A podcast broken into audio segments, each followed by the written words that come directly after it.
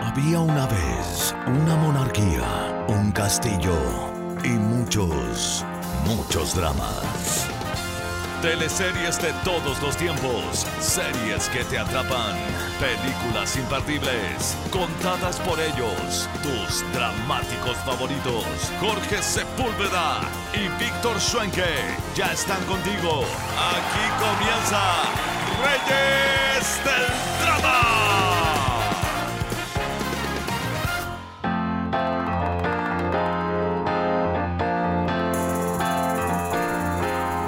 Estamos con una querida actriz joven, parte de la nueva generación de actrices nacionales. La hemos visto muy activa en redes sociales, eh, también muy comprometida con estos cambios sociales, con el estallido. Desde el estallido en adelante también se ha hecho muy presente, durante la pandemia también, crítica de este gobierno, que no, ¿verdad? Recibimos hoy a esta tremenda actriz, Luciana Echeverría, en Reyes del Drama. Luciana, ¿cómo estás? Muy bien, muchas gracias por la invitación. Contenta de estar aquí con ustedes. Oye, qué lindo el lugar que tienes de fondo, es como muy rústico, muy acogedor. Ajá. Esa madera, bonita, preciosa. Oye, eh, vamos a conversar hoy día de lo humano, de lo divino, de tus inicios, de en qué estás ahora, qué proyecto se viene, de las exitosas teleseries en las que estuviste, sobre todo, por ejemplo, Televisión, eh, una teleserie que, que, le fue bastante bien, ¿cierto? Eh, así que vamos a conversar de esto y mucho más en este capítulo, ¿cierto, Jorge? ¿Cómo estás? Así es, feliz de tenerte acá, Luciana, por fin, después de tu tiempo que íbamos a, queríamos entrevistarte. Y queríamos partir sabiendo un poco cómo has vivido esta pandemia.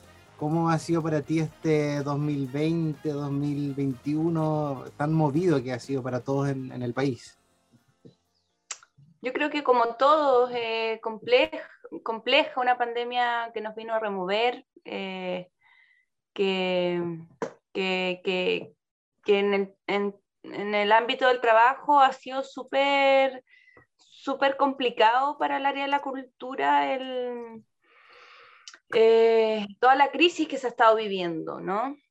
Ya era complejo, complejo antes y con la pandemia creo que eh, fue más, más, más duro. Muchos compañeros, compañeras que tuvieron que empezar a hacer otras cosas, empezar a vender sus equipos de, trabajo para empezar a dedicarse a otra cosa. Entonces, ha sido como un poco como difícil, doloroso, enfrentarla.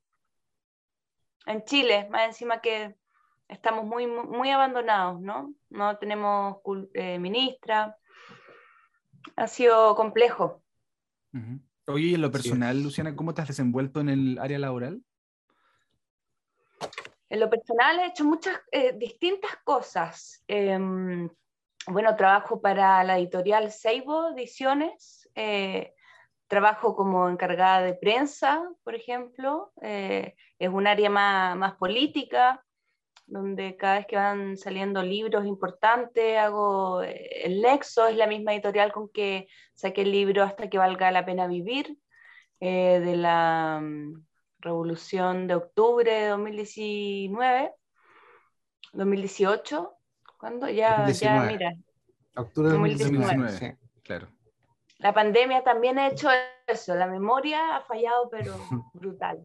Em, eso ha estado, bueno, estamos preparando una serie eh, importante que se llama Camaleón, que se ganó un CNTV, y es una serie sobre un, un agente, un comunista que es un doble agente, digamos, eh, que se rodea con los grandes empresarios de la élite, una historia real sobre Mariano Jara, quien guardaba las armas para el Partido Comunista y, y bueno, se trata de varias cosas más y ahí ya lo podrán ver más en detalle, pero en eso estoy por mientras preparando ese personaje, que se viene importante porque es la Wendy, una historia real. Eh, no sé si se acuerdan de la vedette, la Wendy. Sí, por supuesto. Claro. Sí. Ella era, ah, fue, fue, fue, muy importante en la trama. Entonces estoy preparándome con eso y ahora pronto voy a, a grabar un, un, par de capítulos también para una serie de, de televisión que se llama Poemas Malditos, de época también de oh, época y sí, sí, está bien interesante. Eh, y eso, eso recién ahora, porque estos dos años ha estado, ha estado súper complejo, como les comentaba. Claro, a finales de, bueno, cuando partió esto del estallido social también surgió esto de publicar este libro, hasta que valga la pena vivir. Eh, ¿cómo, surge, ¿Cómo surge eso de hacer un libro? Tengo entendido que no empezaste a trabajar junto a tu pareja, ¿cierto? Sí, junto a Javier eh, Rebolledo y también junto a Dauno Totoro. Eh, surgió como, como, como manifestantes, igual que todos, todas y todes, nosotros, nosotras, nosotres, eh, que íbamos caminando y nos fuimos dando cuenta que todas las demandas estaban en los muros y que prontamente iban a ser borrados. Entonces fue un trabajo de, de memoria eh, que quisimos que, que, saliera a la luz porque iban a ser borrados en algún momento y fue lo que pasó. Eh, y eso fue, trabajamos también con, con, motivo de urgencia, como sacarlo luego porque nos dimos cuenta que las, que las paredes, bueno, está todo, todo el arte, ¿no, ¿no es cierto?, callejero, y, pero estaba también todas las demandas. Eh, AFP, feminismo, Sename, eh, eh, la historia mapuche, y también lo que iba sucediendo en esos momentos, ¿no? La violación de los derechos humanos, las torturas por parte de los vacos, por parte del Estado, ¿no? Entonces era muy, muy, muy, fue muy entusiasmante. Eh, ah, fue, ¿cómo decirlo? Fue caótico, eh, pero fue un, proceso súper enriquecedor en el fondo. Sí. Buenísimo. Oye, bueno, durante la, durante la pandemia también vimos que muchas producciones continuaron su curso, algunas a pesar de las cuarentenas y todo eso grabando. No sé qué opinas tú de estas producciones de televisión como, no sé, La Torre de Mabel o, muchas de Mega que se siguieron grabando a pesar de que habían cuarentenas, a pesar de que, de que estábamos en una situación sanitaria muy terrible. Claro. Yo hice un comentario, fue como la, la, vez que subí algo y, claro, y lo, y lo pescaron los medios de comunicación con respecto a eso. Y es súper difícil alzar la voz en momentos tan difíciles porque, porque también llegan las críticas de, de compañera también. Estamos, todos necesitamos mm. trabajo y hay una crisis fuerte. Entonces, déjenos trabajar también, ¿no? Me llegaban como esos comentarios. Porque a su vez los teatros estaban cerrados. Exacto. Hasta hace poco, recién empezaron a abrir así, con suerte hace un mes. Claro, a mí me pasó que en ese momento lancé ese comentario en una semana en específico, en uno, o en un mes en específico, en donde eran muchas las muertes. Y, me parecía que, no, que los productores más encima de canales, con más presupuesto, eh, estaban muy, muy en la máquina y exponiendo a los actores, a toda la gente, el equipo que trabajaba, para seguir con la producción.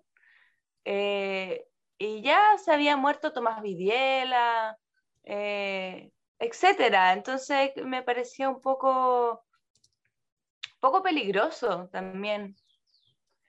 Y además que todos los que tenían permiso de trabajo eran personas de primera necesidad.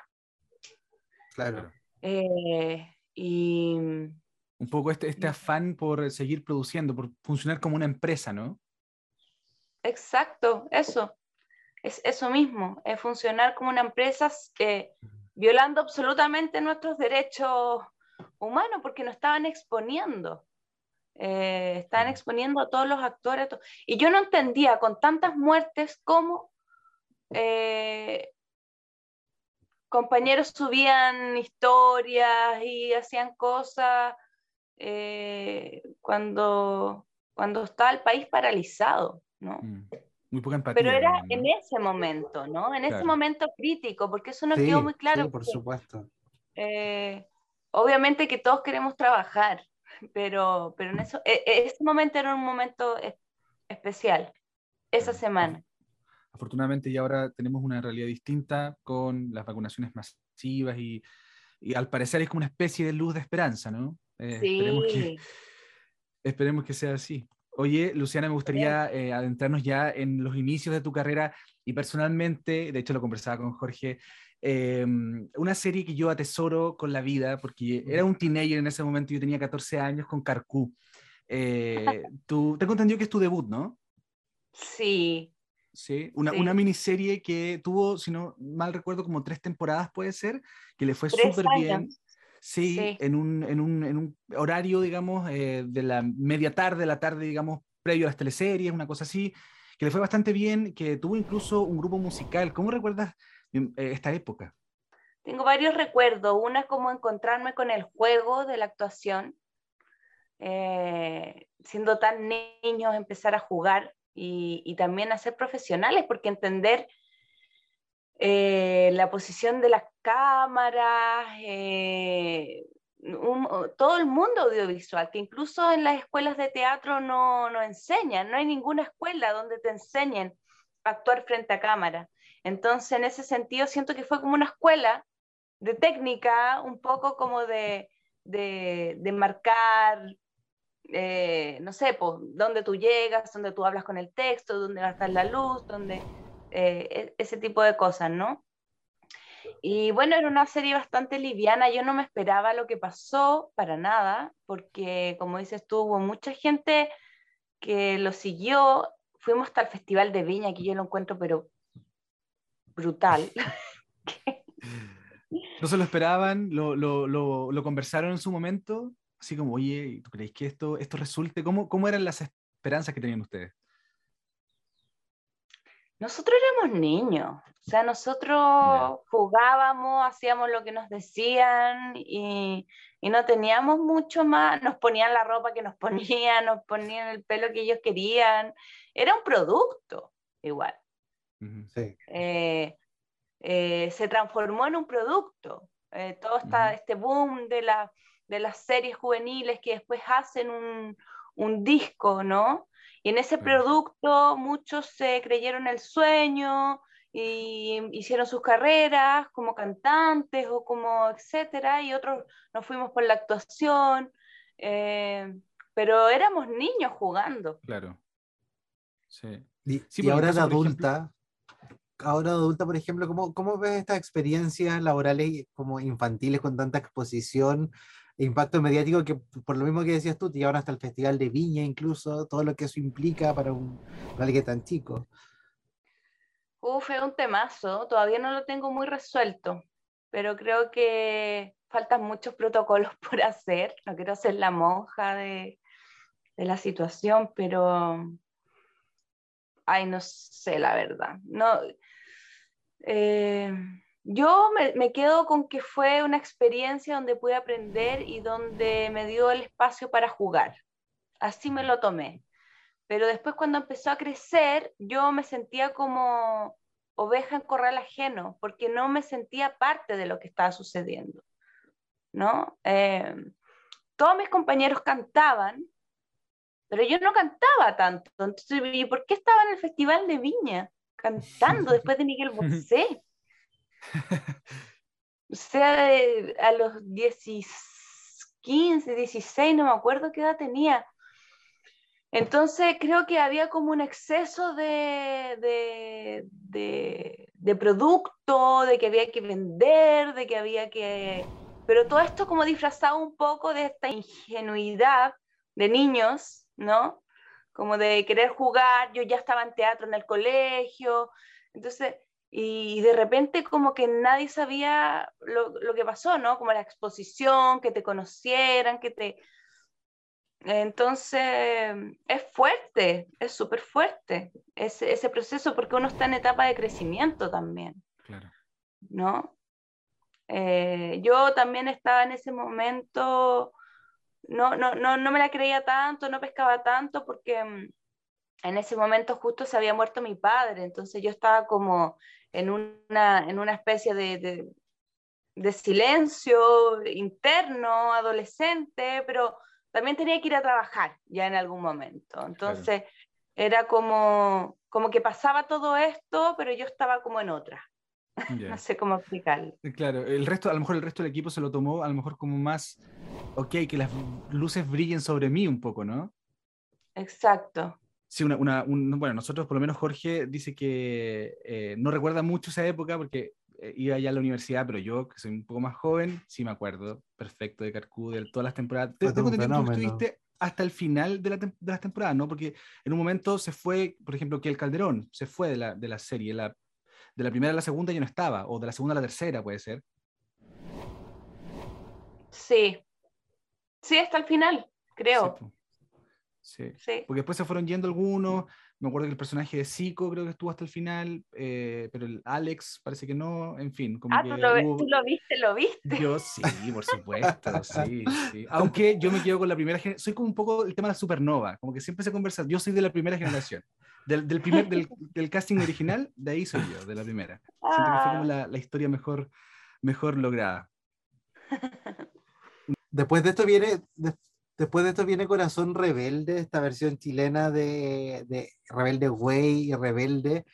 Una teleserie ya juvenil, Canal 13, más exposición mediática, otras canciones que otras canciones también grabaron un disco, tengo entendido, llegaron hasta MTV. ¿Cómo viviste también esta época? Porque ya creciste un poco más, no sé si sientes que envejecieron bien o no estas series. Eh, es que también venía como, ya se había hecho, entonces había una versión mexicana, había una versión argentina y era como la versión chilena, digamos. Pero fue, mm, fue súper entretenido hacer ese proyecto. Em, lo pasamos muy bien grabando, me acuerdo. Eh, teníamos mucho frío, sí, las mujeres, porque nos obligaban a ponernos la faldita cortita. Eh, me acuerdo de eso, de que teníamos que hacer como escenas en bikini, pero en invierno. Entonces tenía mucho frío. Eh, hoy, en día, hoy en día tú no te cuestionabas, o sea, antes no te cuestionaba y eso, pero en, en, lo mm. absoluto eso, eso era así. Hoy en día todo está mucho más crítico cómo, cómo se plantea el tema de la cosificación. Eh, sí, pues totalmente. Creo que hoy en día no, no, no, no sé cómo estaría mirado, yo creo que estaría muy mal mirado. Claro. Pero eso se lo dejo a los críticos. Yo te puedo hablar desde mi experiencia, que yo eh, conocí a mucha gente, em, empecé a trabajar ya más no desde la serie, desde los niños, sino como un poco más adolescente, ya como era una teleserie, ¿cachai? O sea, pasamos de una productora, ya pasamos a Canal 3, entonces la cosa era como más más seria. Y trabajabas, tu mamá era Carolina Reyes. Claro, Carolina Reyes. Pues, Una histórica. claro, mi papá lo hacía. Fernando Clige. Fernando Clige.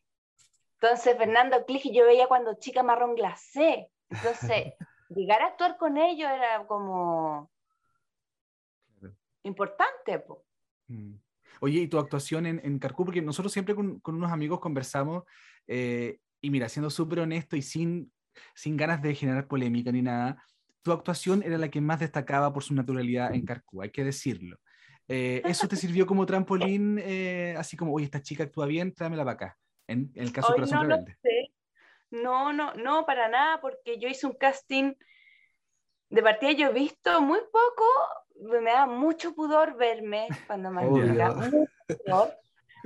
terrible. Entonces, em, pero, me he visto un par de veces y me da más pudor aún porque todos muy mal.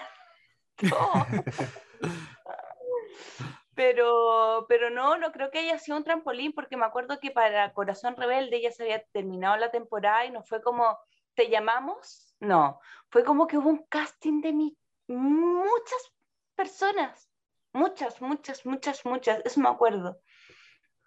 Y yo hice el casting también, Y, se demoraron mucho, fue como así como, claro, puede ser que ya haya salido, pero habían otras chicas también conocidas. Claro, estaba la Denise Rosenthal, la Claro, y la Denise venía con Feña, creo, eso fue algo después. Con Amango. que era como un poco la competencia de Carcú también. Claro, y la Denise era como la Denise, era como la estrella, ¿cachai? Entonces era como obvio que, que, quizá ese personaje protagónico eh, era para ella. O para otra, no sé. Yo sentía que yo no era tan, tan estrella, ¿cachai? Veníamos de una productora mucho más pobre.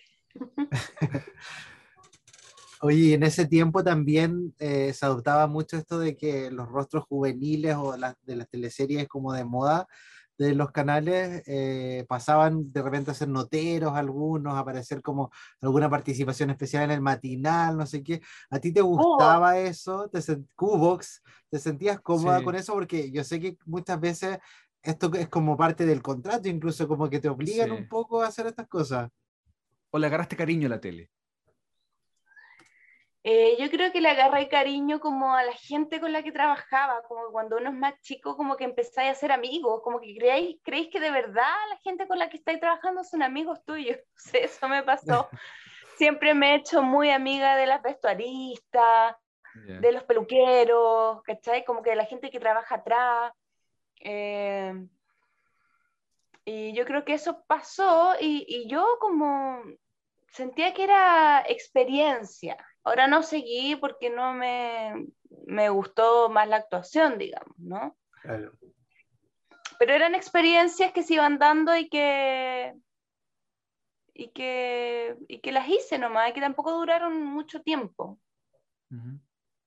Oye, eh, Luciana, en el año 2010 estábamos hablando recién de este, de este como increciendo, ¿no? De una serie de una productora a una teleserie juvenil, eh, ya en un canal como Canal 13, y después a un salto todavía una teleserie más adulta, una teleserie de las 20 horas como Primera Dama, que le fue bastante bien y que hoy día también es una teleserie bien icónica. Eh, tú eras la hija del futuro presidente de la República en ese caso. Em, ¿Te gustó Primera Dama? ¿Cómo lo pasaste ahí?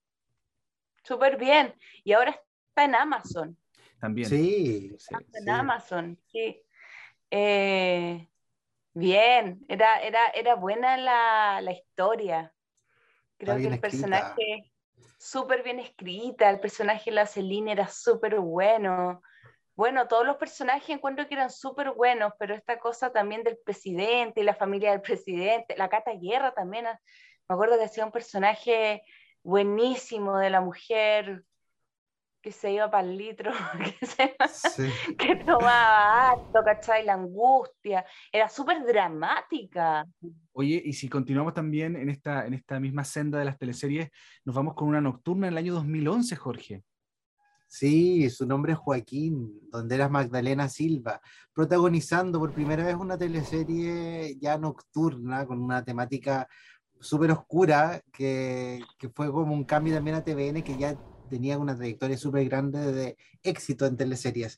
¿Cómo fue ser parte de esta teleserie que tenía temas desde, desde una secta hasta el incesto, poliamor, aborto, zombies? Ahí lo dijiste todo. Era mucho. Y aparte era un personaje que partía sufriendo, seguía sufriendo y terminaba sufriendo. O sea, yo terminé agotada con esa teleserie, agotada porque no había ningún, ningún momento donde Magdalena estuviera bien. Como que iba a grabar, lloraba, me secuestraban, me escapaba, quedaba embarazada. Oye, que mi hermano, que mi papá, que los zombies, que... Uy, no. Y esa idea de los zombies, ¿por, qué, ¿por qué? Digo yo, ¿quién le metió Todo nos pasa, nos pasaba lo mismo, porque uno parte grabando, te dicen tu personaje, pero tú no sabes el final de la teleserie, entonces vas, vas grabando los capítulos en la práctica. Entonces, en el fondo, te tenés que subir al bote de una teleserie, ¿cachai? Como no puedes construirlo mucho más allá, pero sí se comentaba en el elenco así, bueno, seremos zombies ahora, pues, ¿cachai? Claro como que mezclan al final una teleserie eh, con, un género que no, estaba como, no pegaba, encuentro yo, que es el caso del terror, como que al final pierde un poco de, credibilidad, no sé, pierde un poco de... Claro, yo creo que también eh, experimentan los guionistas, me imagino, a ver si resulta, si no resulta. Eh, y, y, quizá eso fue lo que pasó con el final de, de, esa teleserie. Otra cosa que también llamó un poco la atención, que hablábamos con Víctor antes de partir, era que tu personaje igual era como cortejada por galanes bastante más mayores que tú, tú tenías como 20 años en esa teleserie. Y teníamos a un Rudolfi, que era cuarentón. ¿Te arrepientes quizás de, de que estas, de haber aceptado quizás historias que tenían como estas tramas un poco tan patriarcales quizás, o no sé, o que estas diferencias de edad entre los actores que sí, casi siempre se da donde el actor es mucho mayor y la actriz es más joven. Sí, pues, es que también ahí hay, eh, claro, un machismo grande y el machismo viene de parte de mujeres también. Siempre uno piensa que el machismo viene de parte de los hombres nomás y, y aquí habían mujeres, mujeres productoras que hasta el día de hoy están en la tele, que también tienen esa visión más, más machista, ¿no? Yo no me arrepiento de haber eh, hecho, no me arrepiento nada de nada en mi vida porque todo es, siento que ha sido como en pro de aprendizaje, mm. aprendizaje ¿no? si no fuese eso, no, no sería hoy la que soy, ¿no? Y ni, ni lo que pienso de las cosas, pero pero claro, yo creo que son prácticas que con el tiempo ya se han, se van a ir eh, cayendo por sí solo, por sí sola. Por Me imagino que viviste igual, claro, situaciones complicadas, porque las productoras, al final, claro, si tú no haces lo que ellos te piden, es como que tú dices, ok, me van a cerrar las puertas al final. ¿Viviste como alguna experiencia en particular? Varias veces, pero no quiero entrar en polémica. Pero sí, varias veces me tocó ser como eh, la problemática, ¿sabes? Mm. Eh, de decir las cosas. Mm. Claro. Eh, y después no te llaman, ¿cachai? Porque en el fondo le estáis revolviendo el, el, gallinero, pues si tienen, ellos saben cómo funciona muy bien la tele, ¿no? Claro, y también hay, lo peor es que también, eh, si es que el elenco a lo mejor no se une y todos aceptan estas prácticas, van a seguir continuando por siempre. Exacto, y hay muchos, eh, muchos compañeros también eh, por miedo, no, o no sé, también que no, que prefieren quedarse más callados. Sí. Oye, bueno, después vuelves a Canal 13. Por supuesto. ¿Para qué hablar de los sueldos? Ah, no, ya. claro, la diferencia de sueldo. Que de hecho, eso hablábamos ayer con una productora también de, de, de, teleseries de Mega, que la brecha salarial entre los actores es enorme. es enorme. Imagínate, en su nombre Joaquín yo trabajaba todo, todos los días. Terminamos los dos súper estresados con Álvaro Rudolfi, pero ¿quién crees tú que gana que ganaba mucho más. Mm. Porque tampoco son, tampoco son 500 lucas más, hay que decirlo. No, pues son muchos millones más y aparte también siempre está como este discurso de tú eres nueva, tienes que pagar el piso, es, que todavía no te conocen tanto, es que, es que él lleva muchos años en trayectoria, entonces, mm. pero estamos haciendo el mismo trabajo, el mm. mismo rol protagónico. Y, eso, pues, sí, pues hay mucha brecha. Bueno, uno de los argumentos que nosotros nos daban, que no sé, yo sí lo comparto realmente, es que dicen que las teleseries son hechas para mujeres, entonces el rol del actor es más, es más cotizado y por eso se les paga más a los hombres. No, lo que pasa es que hay, hay, muy pocos actores, ayer hablaba con un amigo, actores buenos, yo encuentro. Hay muchas más mujeres, así como llueven, actrices excelentes, ¿cachai? Como levantáis una piedra y las mujeres un siete, ¿cachai? Eh, y hay mucho galán, eh, claro que no sé, no, no sé si es tan bueno, pero sí vende más. Y yo creo que ese es el juego de la, de la tele también. Claro. claro, que lo que también la gente, a nosotros, como hablamos harto de teleseries y series, también la gente nos llega con muchos comentarios como por qué se repiten tanto los mismos actores en las teleseries, como que el actor que hace el del papá, después el galán y así como que van cambiando los nombres de los personajes prácticamente. Yo no sé, tú cómo has podido ver eh, las producciones actuales, por ejemplo, no sé, Mega o, Canal 13, que también sigue haciendo teleseries, eh, si estás de acuerdo con esto. Eh, la verdad es que no las veo, pero, pero creo que hay bastante talento en general. Y, es que así funciona, yo creo, ¿no? Como los rostros, los conocidos, igual a la gente le gusta, ojo que la gente también pide eso, a la gente le gusta hablar del, del, rostro, de ya se conoce a la, no sé si me entiendes, como que también mm. es... Tal actor, tal actriz, tal pareja, porque también los ponen en pareja históricamente. Volpato Melo, ponte tú. Exacto. Oye, Luciana, bueno, después después de hacer esta teleserie, eh, su nombre es Joaquín, vuelves a Canal 13, pasa por Chip Libre con esta Lady D, y después eh, regresa nuevamente a TVN a protagonizar La Poseída, una teleserie que eh, estábamos recordando ahora que se acerca a Halloween también, porque es una joya de las teleseries que lamentablemente no fue tan bien valorada quizás en su época, y de un personaje histórico basado en un, en un hecho real del año 1800 aproximadamente, y el cual tú te habías negado a hacer en primera instancia. ¿Cómo fue eso? Sí, sí, ¿cómo supieron? no le iba a investigar.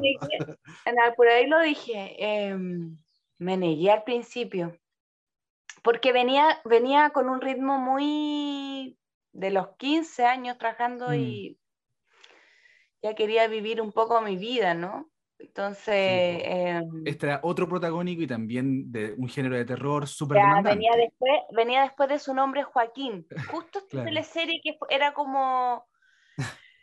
Eh, y, claro. Y, y, ¿cómo se llama? Em, me dio susto al principio.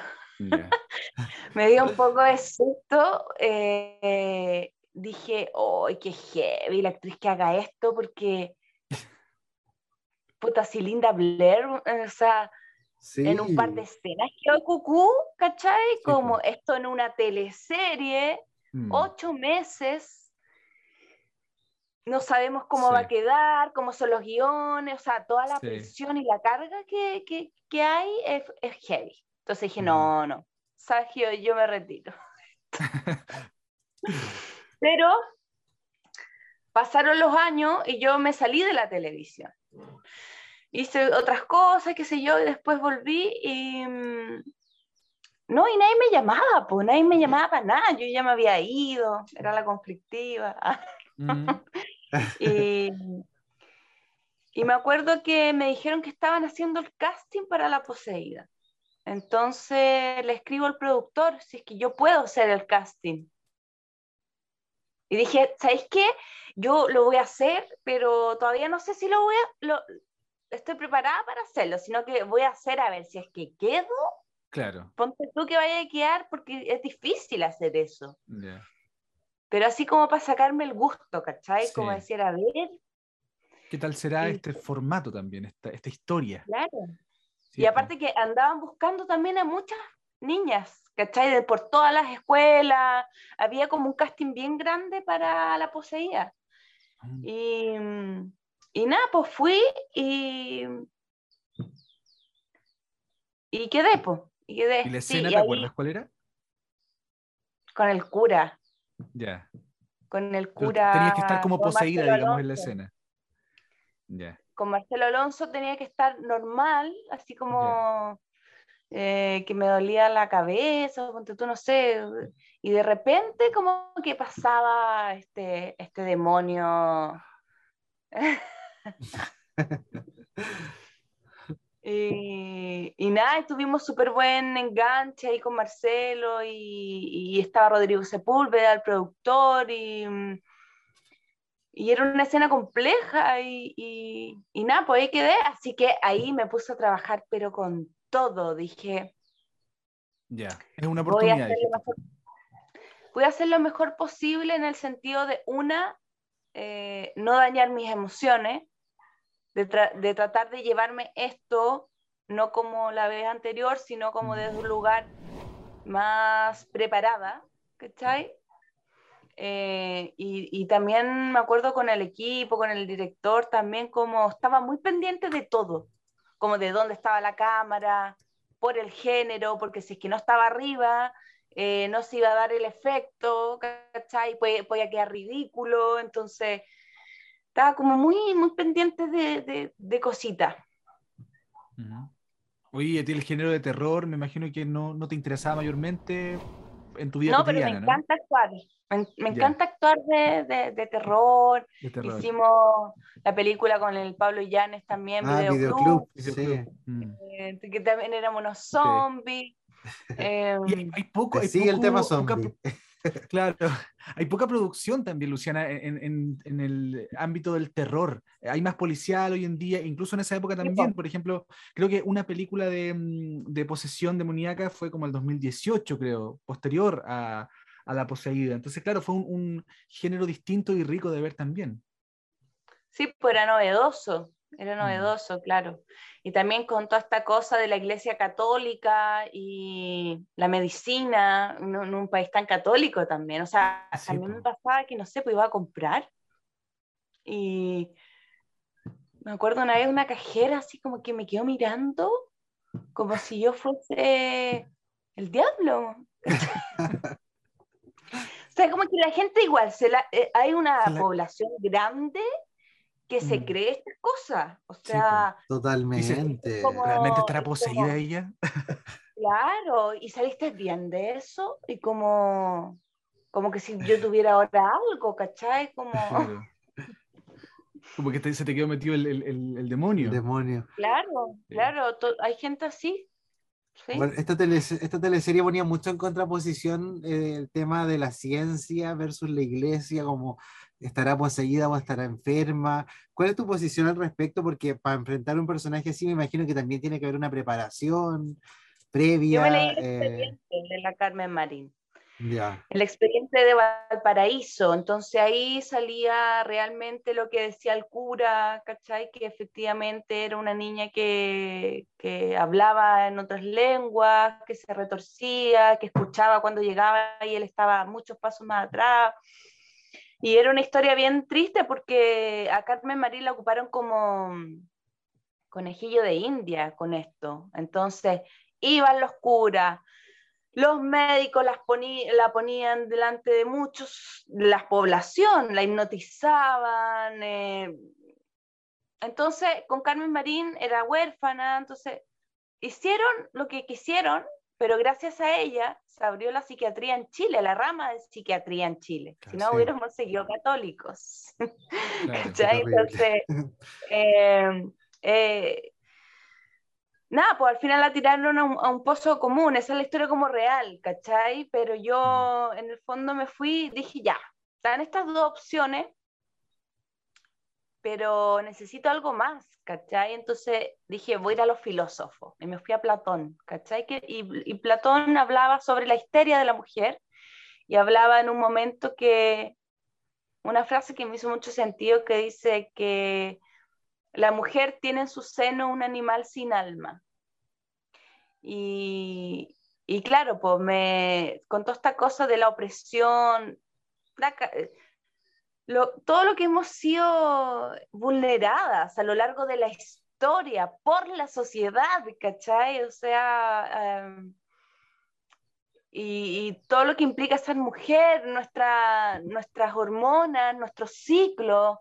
Eh, nos dividimos en etapas en el mes, somos como cuatro personas en un mes, ¿cachai? Pero por las hormonas, cuando estamos ovulando, cuando estamos, ¿cachai? Todo nuestro periodo. Entonces, eso está súper también silenciado, mal visto, mm. una poca cultura, como súper tabú, como no, está loca, no, está, no es que anda con la regla, no, es que no sé. Mm.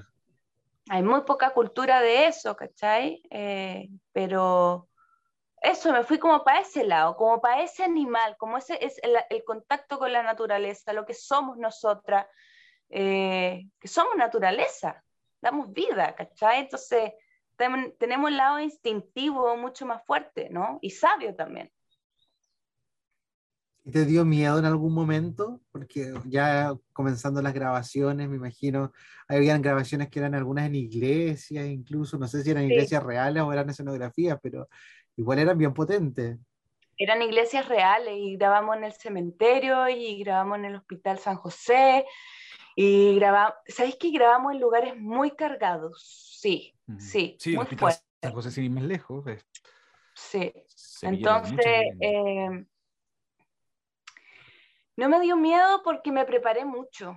Me preparé mucho como con las posesiones, eh, con lo físico. Eh, tenía un, como un altar de la Carmen Marín, donde igual yo no soy eh, muy creyente, digamos, pero, pero sí me conectaba con su alma, con su espíritu, con esta niña que fue usada y no fue cobijada y que y todo lo que pasó con ella, ¿no? Entonces sí tenía como un pequeño eh, altar donde me, donde antes de como empezar a grabar y todo eso, como que le pedía permiso, le pedía respeto, eh, eh, no sé, pues me invocaba a ella un poco y, tratando de decirle que yo quería hacer lo mejor posible, ¿no? Con ella. Y, eso. No me dio miedo, me dio miedo porque al principio de las grabaciones, con una amiga, la José Llanes, em, que también es actriz, me invitó a un concierto. Los primeros meses de grabación, entonces fuimos a un concierto de ver una película con la banda sonora, con una banda sonora en vivo, y El Padrino. Y de repente se termina la, como el primer bloque y un niño se empieza a poseer arriba de la tarima y yo nunca había visto algo así. Oh. A poseer, le empieza a dar un ataque de, no sé, me imagino yo de algún tipo de trastorno, ¿cachai? Pero hablaba con una voz fuerte, mm. se movía distinto, lo tuvieron que sacar todos de la sala. Y ahí me dio miedo, como que le dije, le dije a las cosas, bueno, esta weá es muy rara. vengo de hacer esta escena. Me pasó también con mi gato, ¿cachai? Que lo fui a buscar al veterinario y, y, lo voy a buscar y me empieza a hacer los mismos ataques que yo había estado todo, todo el día haciendo como las posesiones. Oh. Y de repente mi gato empieza así igual cuando lo estoy sacando en la reja y los médicos me dicen, los veterinarios me dicen, a ver, espérese, espérese. Y yo sí, pero, ¿qué es esto? Le decía yo. Se lo llevaron, lo durmieron. Eh, yo les dije, ¿pero qué le pasó? ¿Tiene epilepsia? ¿Qué, enfermedad tiene? Me dicen, no, le dio un ataque de histeria. Y qué para atrás, para atrás. Después me, me da susto irme con mi gata a la casa porque sé que, ¿qué hago si que un ataque? Oye, cosas así extrañas, me imagino que además de esto que nos cuentas que igual es bien como impactante, ¿no ocurrieron otras cosas como en el set, como ocurre en otras películas? De hecho, que está como muy ya evidenciado en películas como El mismo Exorcista. Sí, pues todos, igual están súper espirituados. pero, em, pero no, de hecho me acuerdo que al principio nos dieron todas unas pulseritas rojas, ¿cachai? Como por si acaso. Claro, por si acaso. Claro, eh, pero no, no para nada. Yo creo que eso era más parte de la polémica que para poder generar ruido con respecto a esto, pero no, no, nada. No, no pasó a mayores. Con el paso del tiempo. por suerte. Con el paso del tiempo, estas tremendas producciones que hacía TVN, ¿cómo ves ahora la situación de TVN en qué terminó, que ya finalmente no se hacen teleseries, de un momento a otro se cerró el área y, y, de otros sin teleseries en el canal estatal y de otros canales. Todos son ahora por productora. Uf, una pérdida de plata gigantesca porque tienen unos estudios increíbles para grabar. Una, tristeza, muchos compañeros sin pega que habían estado años, durante años en TVN. la gente de vestuario, ay, los de maquillaje, todo. Em, tiene que volver a ser una televisión pública. Yo creo que eso tiene que, suceder. TVN tiene que volver a ser una televisión pública. ¿Y a qué atribuyes quizás esta, este cierre de estas áreas dramáticas? ¿Malas decisiones de ejecutivos o malas historias que no enganchan a la gente? ¿O quizás un poco de todo? No, yo creo que malas decisiones de los ejecutivos. Si ya la poseía, habían como varios ejecutivos que nadie sabía nada. Yo creo que los ejecutivos no tienen idea de historias, ni los productores, ni... Es como la gente de más abajo la que se preocupa de que ojalá que la historia esté bien, que los guionistas, pero ellos no...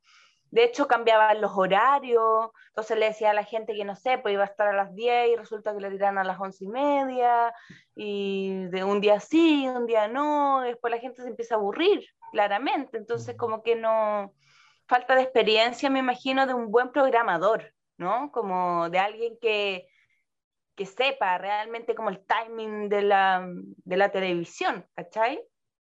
Claro, de hecho eso mismo pasó con la serie donde estuviste también protagonizando con Ricardo Fernández, Amor en línea, que el mismo Ricardo Fernández salió diciendo como en redes que encontraba súper lamentable que TVN haya decidido poner esta serie en un día sábado en la noche, donde probablemente nadie la iba a ver. Entonces, quizás es parte de, este declive de la televisión de que se tomen malas decisiones. Casi que uno piensa que lo hacen a propósito. Mm. O sea... Para que le vaya mal. Mm. Claro, porque en este país no, no tenemos cultura. Esa es la verdad, ¿cachai? Siempre han querido el gobierno de derecha matar la cultura.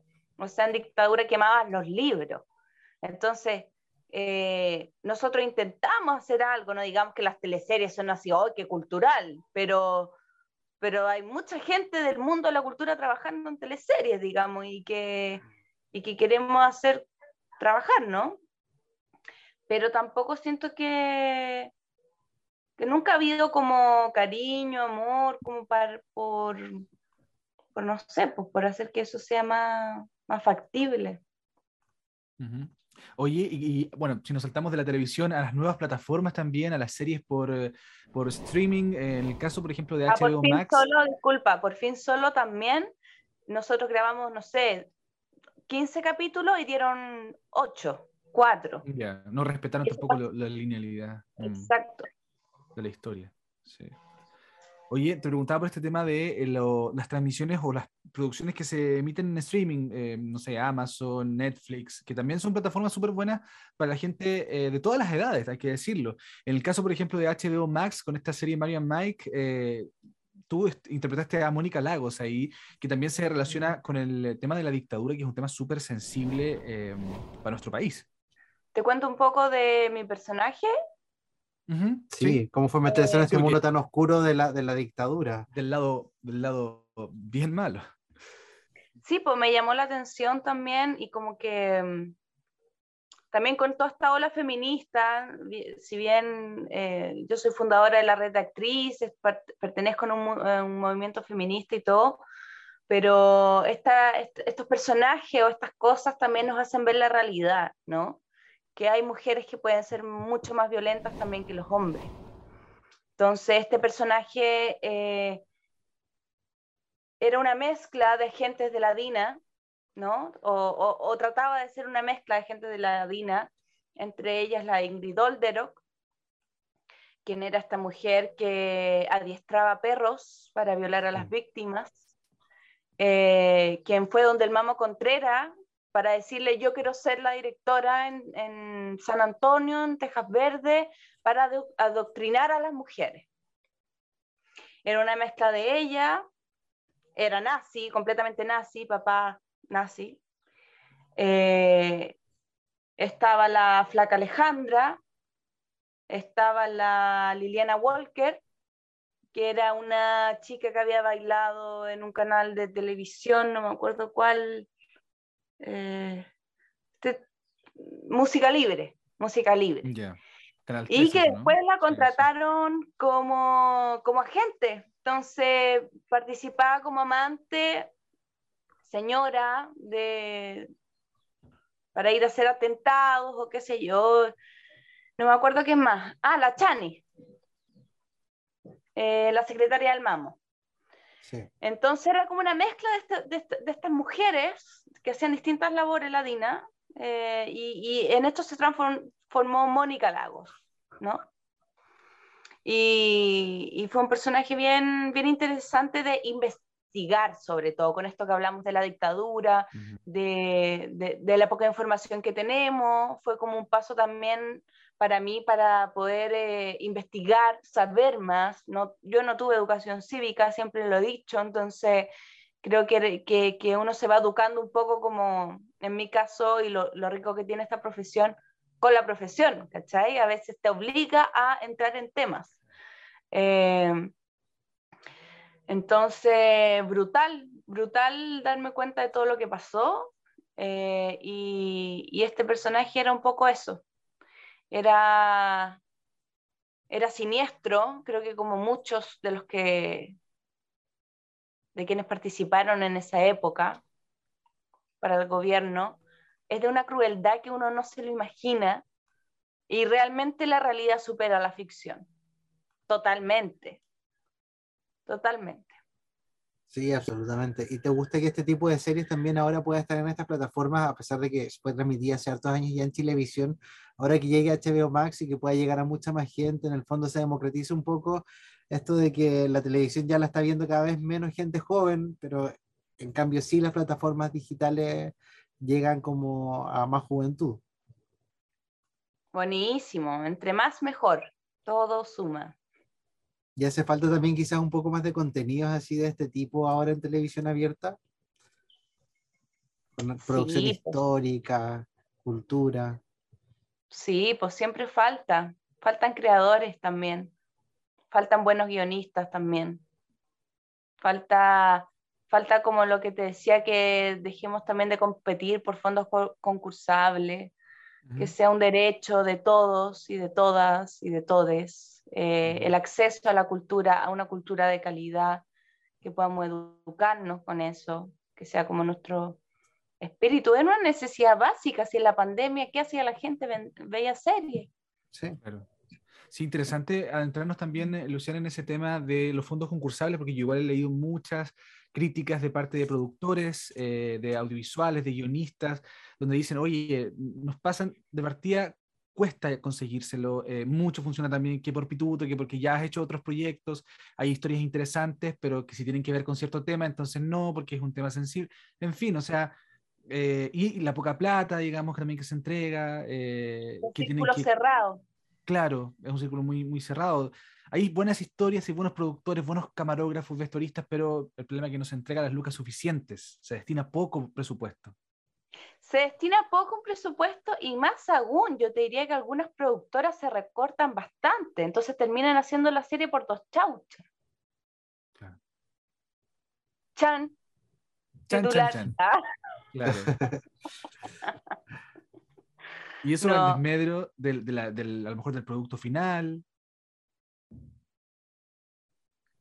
De malas prácticas, yo creo. ¿Mm? También con con que también se ha transformado a hacer series como un negocio, más que como un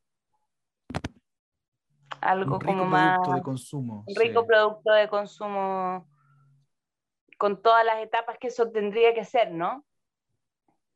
Y eso pasa también con los, con los fondos concursables, porque claro, quizá hay poca plata, pero no sé, 520 millones para hacer una serie con cuatro capítulos igual es harto. Encuentro Claro. yo, está bien, Mm. se requiere muchas lucas, sí. Pero, pero no sé, yo creo que tiene que expandirse más, ¿no? Ser un poco más transversal, que todos puedan tener la oportunidad, porque finalmente igual el mismo proceso de postulación a, los fondos es muy engorroso. Y pasa que los directores contratan siempre a los mismos actores en todas sus películas, que está bien igual, está bien, pero es muy poco, es muy cerrado el círculo, muy cerrado. Oye, a propósito de malas prácticas, tu última teleserie, Gemelas, que fue súper exitosa, eh, muy entretenida, bien evaluada por la gente, Eh, y tu personaje de Perla, que estaba súper bien evaluado, de, de, pronto fue sacado del aire. ¿Qué pasó en Gemelas? Eh, tuve una pequeña discusión, yo creo que con el, el jefe. y, y, y, y, defendí a una compañera en un momento y, y él no pudo creer que yo estuviera hablando así me imagino, que no me explico de otra forma, eh, y, y, nunca más me saludó.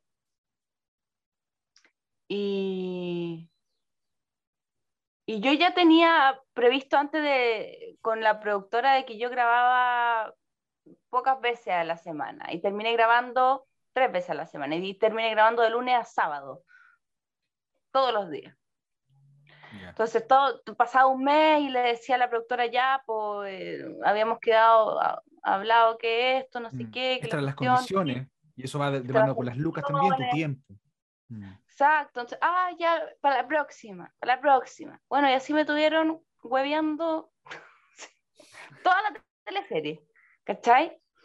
Aparte que yo escogí ese personaje porque era un personaje chico y me encantó la perla. Dije, oh, qué bueno este personaje porque es como que aparece y como que eh, lo encontraba muy divertido, ¿cachai?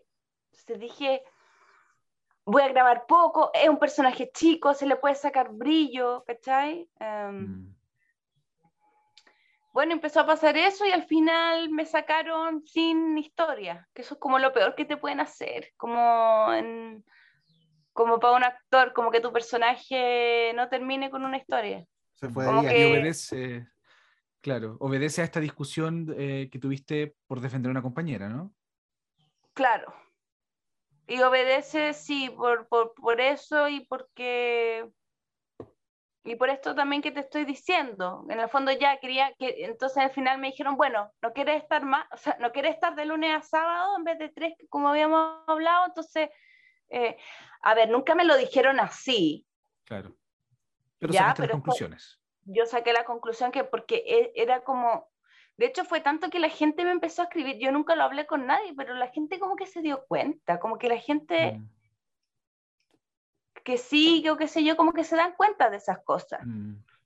Eh, y eso pasó, y me llegaron y me sacaron. Y la verdad es que no me dio ni siquiera como para ir a hablar ni nada. Ya. Yeah. La tele, carne de chancho, cuero de chancho y chao. Claro. Y tan, tan, tanto poder tienen esta, gente, estos ejecutivos, llegan y sacan sin importar la historia, así que llegan y sacan un personaje. Sí, pues, tienen todo el poder del mundo. Sí. ¿Molesta mucho que los actores saquen la voz? no se hace tan seguido entonces. No se hace nada. Tú por hacerlo, mismo lo que pasó. Sí, pues. Me imagino que al final, claro, de repente por, por defender a, tu compañera, obviamente uno no se arrepiente, porque a uno igual le ha pasado. O sea, en los trabajos, a mí me ha tocado defender compañeros y también me, me han mandado a freír mono al África y todo lo demás, pero, pero uno como que dice, no me arrepiento de esto, porque al final va con las convicciones. No, yo tampoco. No, yo tampoco, aparte que tú comprenderás que a esta edad ah, ya, ya sí, como que uno tiene sus valores. Mm. Y si ves situaciones abusivas, tú no vas a quedarte callado.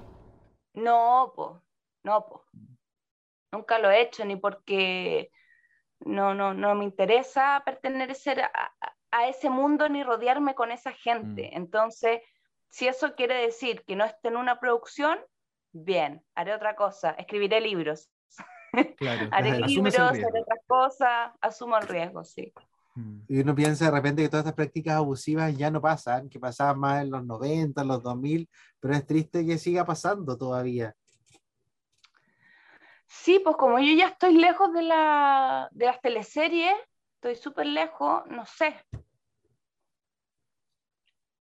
No, sé cómo ¿Has podido ver un poco cómo son las teleseries actuales? De repente hablar con tus compañeros eh, que están ahora en distintas producciones, todos en productoras, porque ya no existen áreas dramáticas en los canales. Claro, la mayoría lo hace por, por la pega, pues obvio, mm. pero no, no sé si les encanta. Hay algunas que sí, que les encanta lo que hacen, pero pero no sé si a todos y todas. Oye, ¿y, qué pasa con, con, la televisión ahí? Porque claro, desde Gemelas eh, a la fecha, eh, salvo eh, producciones como esta, como series, qué sé yo, no te hemos visto más en televisión como formato, digamos, hablando de la pantalla chica, como se le dice. ¿Planeas volver en un momento? ¿Hay algo como alguna idea por ahí? Lo que te comentaba al principio, esta serie de Camaleón, y una serie que estoy grabando ahora que se llama Poemas Malditos, que son del año 1800, también un poco como medio un west de terror. Eh, la dirige Juan Sabatini. Em, eso por mientras. Ya. ¿De eh, teleseries como tal, como formato teleserie? Nada. No, no, no sé si, no, no, nunca tiene que decir nunca, pero no sé si mm. vuelva. No creo que vuelva. Salvo que exista una idea. Salvo, que exista una idea potente, un guion. Una idea potente, con un equipo potente, con gente que, no sé, de, si es mm. que surge así, claro, de todas maneras. Eh, y si es que también estoy, no sé, pues muy necesitada también. Eso es sabido, si uno hace también sí, por, ¿cachai? Mm. Por eso digo, uno nunca puede escupir al cielo, porque probablemente eh, anda a saber tú, ¿cachai? Mm. Pero por las prácticas, por todo lo que hemos hablado, siento que no es un, un lugar muy ameno, muy, muy eh, sensible. Sí, los compañeros, los compañeros, las compañeras, el los equipos, ¿cachai? Todo eso es súper rico. Pero todo lo que si uno hila un poco más de fondo para atrás, ¿cachai? Eh, tiene sus sombras también. Claro, y de repente es más grande la sombra que, que la luz en algunos de estos trabajos. Sí. Bueno, Luciana, te queremos agradecer por haber estado hoy día acá con nosotros en Reyes del Drama. Te mandamos un tremendo abrazo y te queremos pedir antes de que te vayas si le puedes enviar un saludo a la gente que que nos siguen Reyes del Drama a través de Spotify y YouTube para que puedan escuchar esta entrevista. Reyes del Drama. Sí. Así, ya. Les quiero mandar un saludo a toda la gente que sigue Reyes del Drama. Los invito a escuchar esta conversación que tuvimos. Salieron varias cosas interesantes y no también para escuchar. Eso, saludos. Muchas gracias, gracias Luciana. Gracias a ustedes. Escuchar esto implica que te quedaste hasta el final. ya veo, una persona muy dramática. Disfruta nuestros capítulos en Spotify y YouTube. Termina Reyes del Drama.